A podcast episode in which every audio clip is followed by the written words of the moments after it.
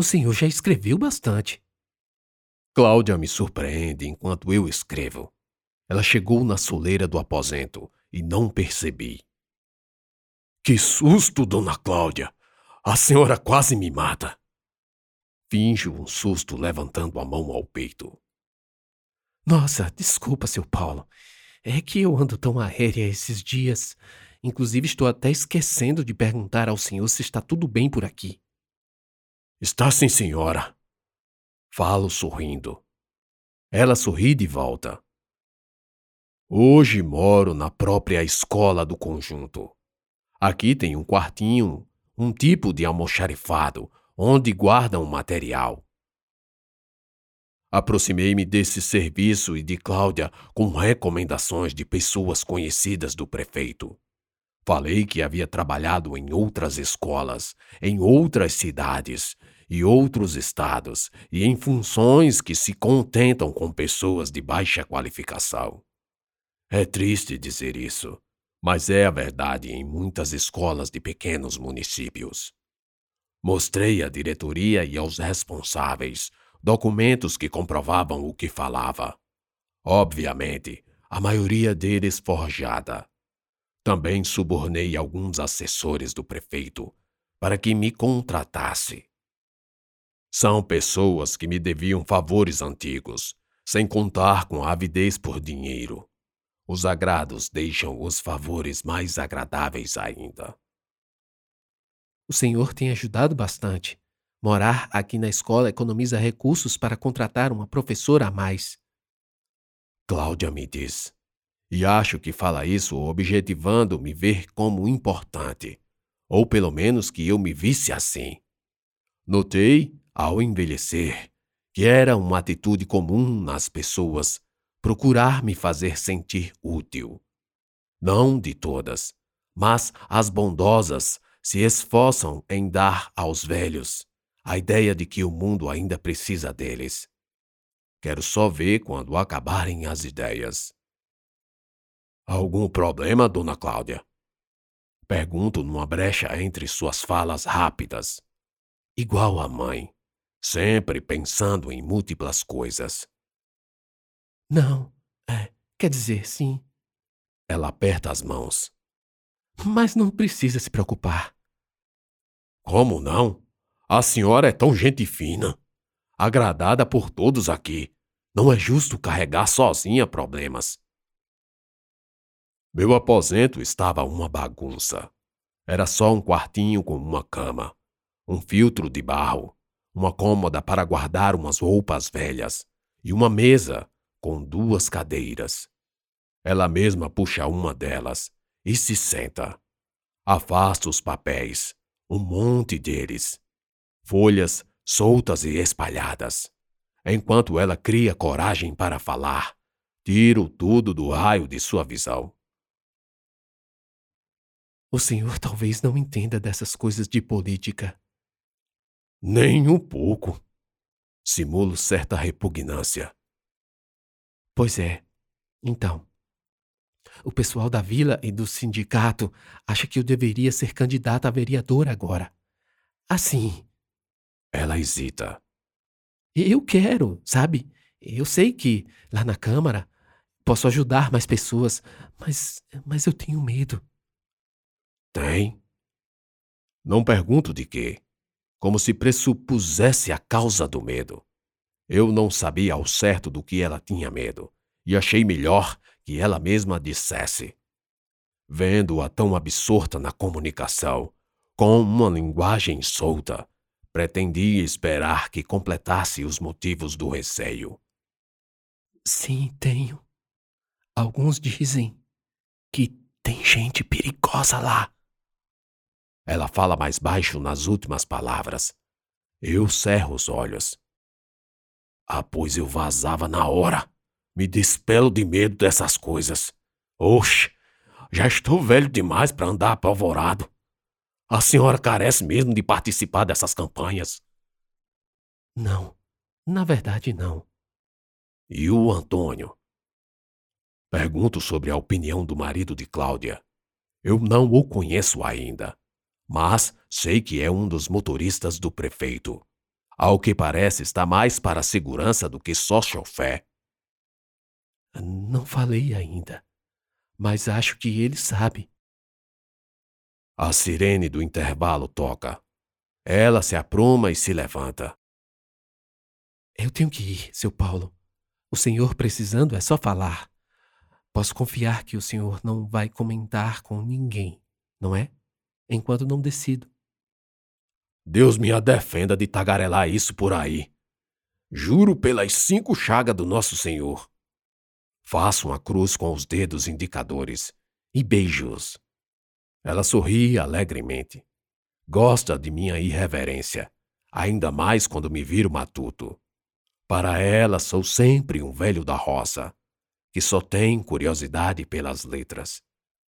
E para minha sorte, ela realmente estava agoniada, pois o tempo todo não fisgou a quantidade de folhas pautadas escritas. São tantas que seguramente Cláudia desconfiaria de minha mania de semi-analfabeto. Ela sai e eu fico, preocupado.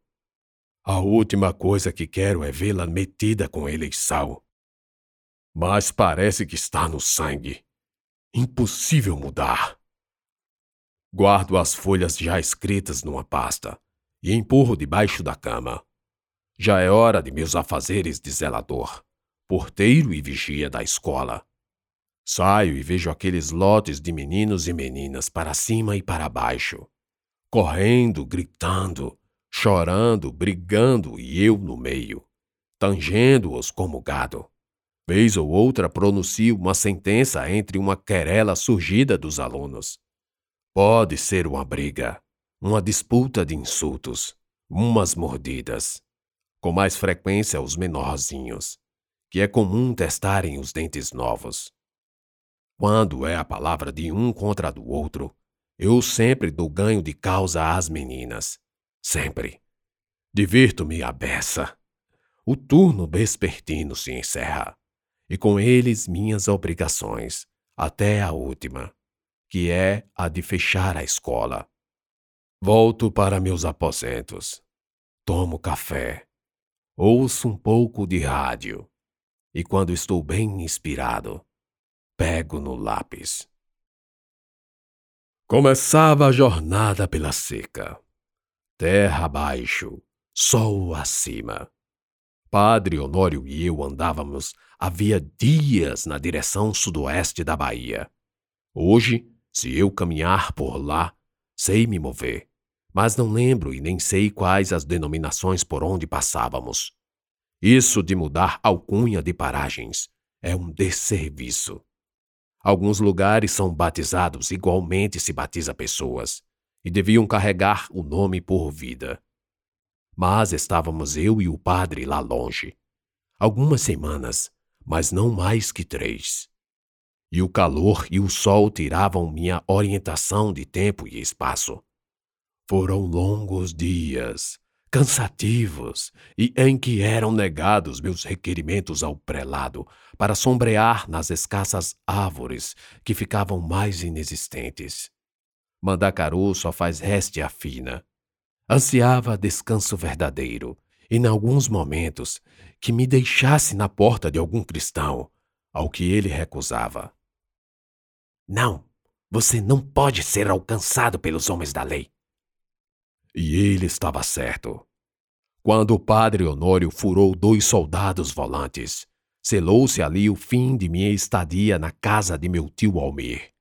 Meu destino naquele lugar seria a morte sem erro e sem misericórdia, precedida de uma tortura em série para que entregasse meus comparsas.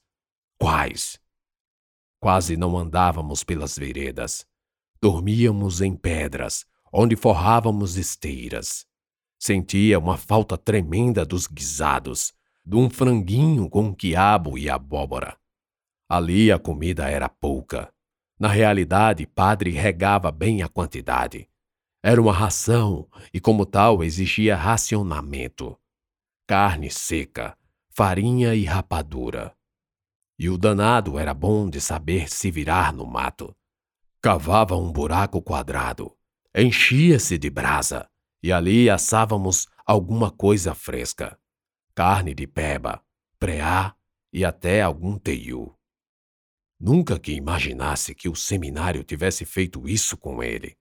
Daí lembrei dos tiros certeiros. Será que era padre mesmo? Mas a fome e o cansaço me ajudavam a abstrair teorias. Depois perguntaria: o certo era aproveitar a comida. Pelo menos não é aquela raiz amarga que a gente comeu na Páscoa. Falei para ele, lembrando da nossa última ceia religiosa, que ele sempre me convidava. Uma memória puxou outra. Só não entendia por que a Páscoa de Padre Honório durava quase uma semana e não coincidia com a Sexta-feira da Paixão. E mais estranho, só eu era convidado. Afastei o pensamento. As noites no deserto e na fuga eram horríveis, por conta da inóspita, árida e nociva paisagem que nos cercava. Minha pele se acostumara a picadas de muruonhas, mosquitos, pernilongos e todo tipo de besouro que pica, fura ou morde.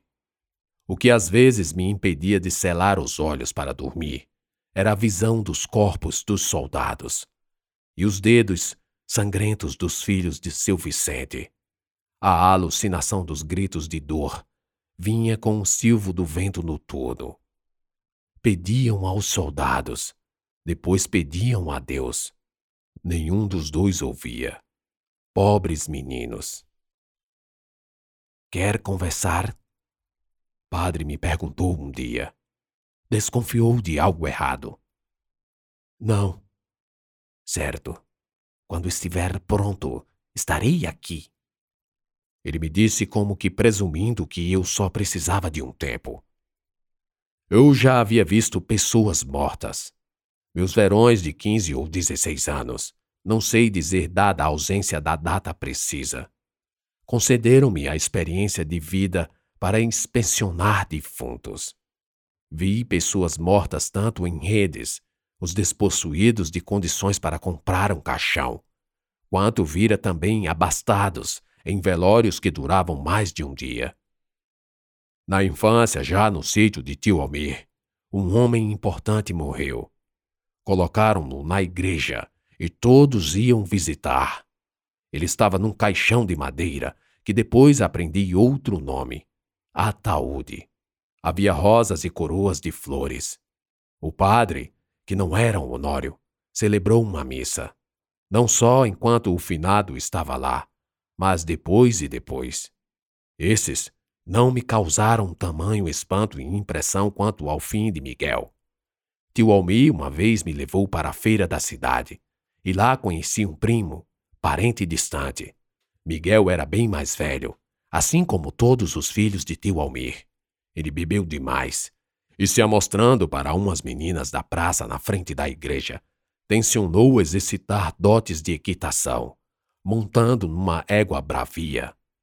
O animal empinou, deu três pulos de lado, igual a um siri saltitante, e largou em disparada. Tonto, Miguel deixou escapulir as rédeas. Os pés não alcançaram os estribos, muito menos o chão. Caiu e quebrou o pescoço.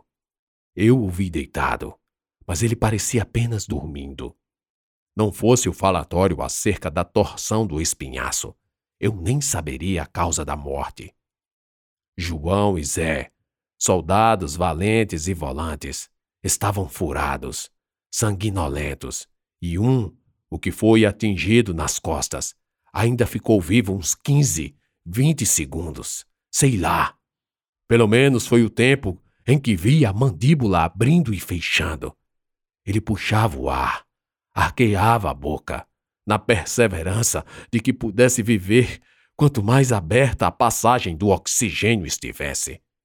Seu pulmão deveria ter um buraco do tamanho daquela goela aberta. Ofegava. Eu via tudo lá dentro da garganta. Um pinguelo no final do palato, que logo se inundou de sangue. Eu é que eu não esqueceria nunca. O homem que torturou uma criança olhava para mim pedindo uma confissão. com medo de morrer e morrendo, deitado numa vereda, sufocado no próprio sangue. Oh! Depois de um tempo, você se acostuma. Disse uma vez o padre Honório. Era o décimo primeiro dia após a partida. Fizemos um fogo para espantar animais e assar um pedaço de carne de preá.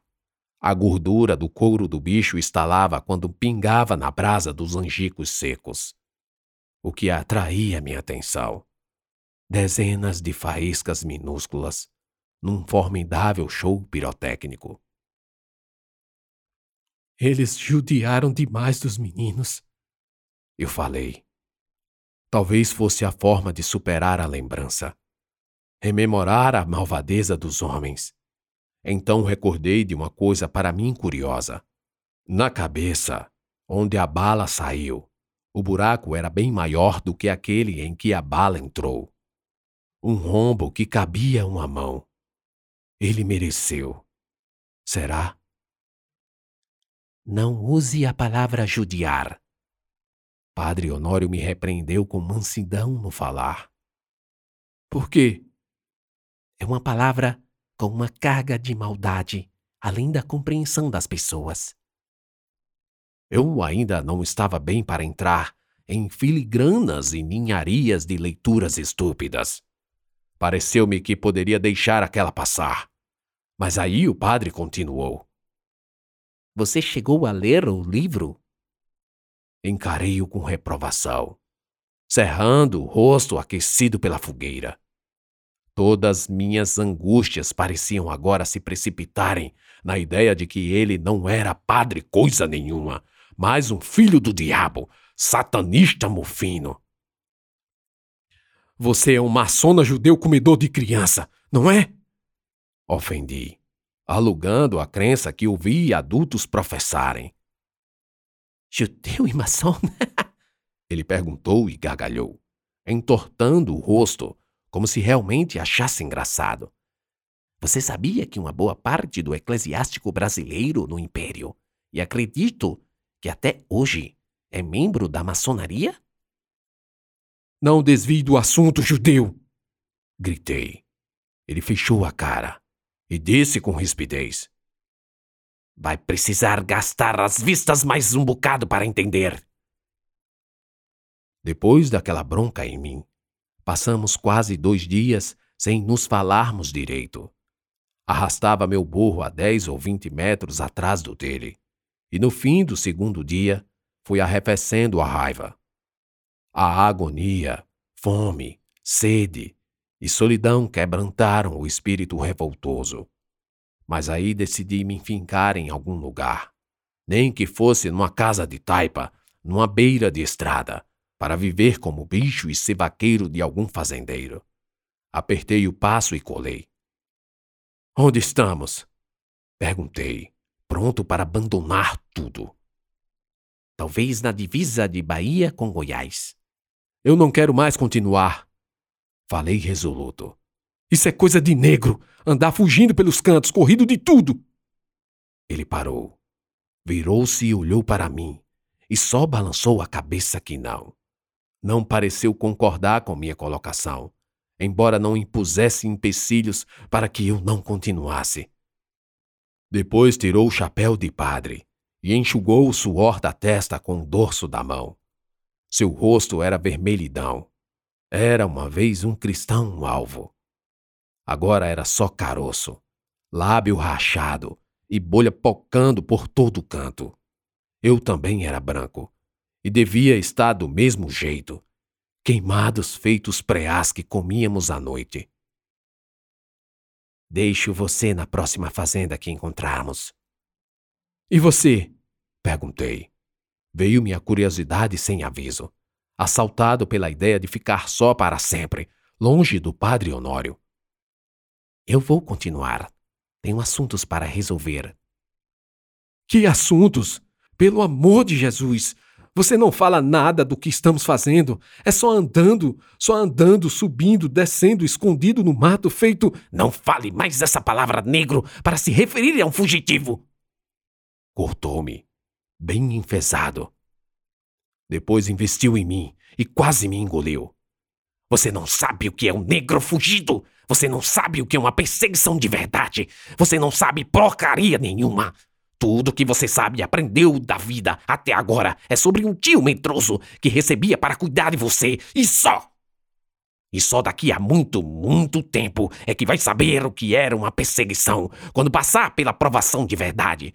E não é a aprovação de Deus, porque ele não está nem um pouco interessado em provar uma formiga vermelha como você. E se quiser saber o que estamos fazendo aqui, mesmo que fique onde quer que queira ficar, vai ter de aprender a ler a carta. Calei-me, tentando escapar de minha vergonha. Formiga vermelha? Era o que era. Depois daquela regulagem, Vi-me na desilusão da ignorância, porque a carta não estava comigo e Padre Honório não me diria nada. Ganhava fôlego minha resiliência.